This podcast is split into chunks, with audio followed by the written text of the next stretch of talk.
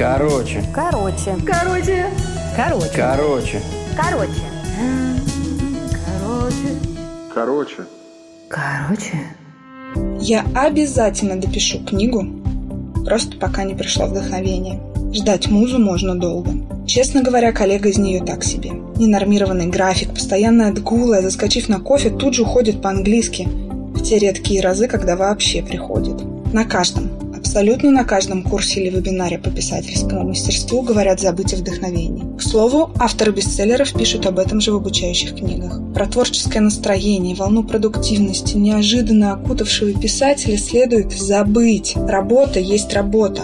Брать в руки карандаш, подключать ноутбук к зарядке и приступать к тексту. Не вдохновение является началом творчества. Действие становится спусковым механизмом, впускающим музу в кабинет писателя. Похоже на условный рефлекс. Следует найти ритуалы, которые помогают настроиться. Понять, что помогает запустить мыслительный процесс. Заварить кофе и глоток за глотком пролистывать захватывающий дух картинки океанского побережья. Не ждать волну продуктивного настроения, а самому ее искать. Настраивать, прямо как радиоволну. Понять, где же этот плодотворный творческий поток прячется.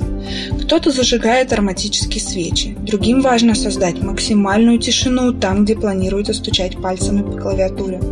Кстати, об этом. Такое действие вдохновляет 90% тех, с кем училась. Но и помимо этого, роднящего почти всех писателей процесса, есть множество уникальных приемов, чтобы вызвать музу на работу. И не обязательно закрываться в роскошном кабинете с гарнитуром из красного дерева. Почему-то в кино именно в таких помещениях творят писатели. Своим уголком творчества может стать кресло-мешок или край журнального столика в гостиной.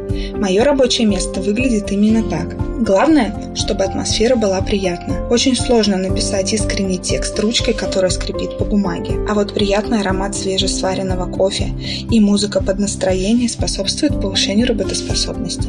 Этих двух стимулов достаточно, чтобы мозг принял. Следующие часы предстоит провести за написанием рассказов, статей и историй. И процесс вызова музы на рабочее место запускается. Бывает, что капризное вдохновение прилетает, как волшебник в том самом вертолете, почти задушив в невесомых объятиях. Но чаще всего приходится начинать печатать рассказы в одиночестве. Частенько хожу за вдохновением в прямом смысле слова. Физическое действие также стимулирует мыслительную деятельность. Много заметок печатается или наговаривается на ходу. Но еще ни разу я не заканчивала день одна. Условный рефлекс работает. И Музе не удалось устоять перед шоколадкой и щелкающим звуком пальцев по клавиатуре.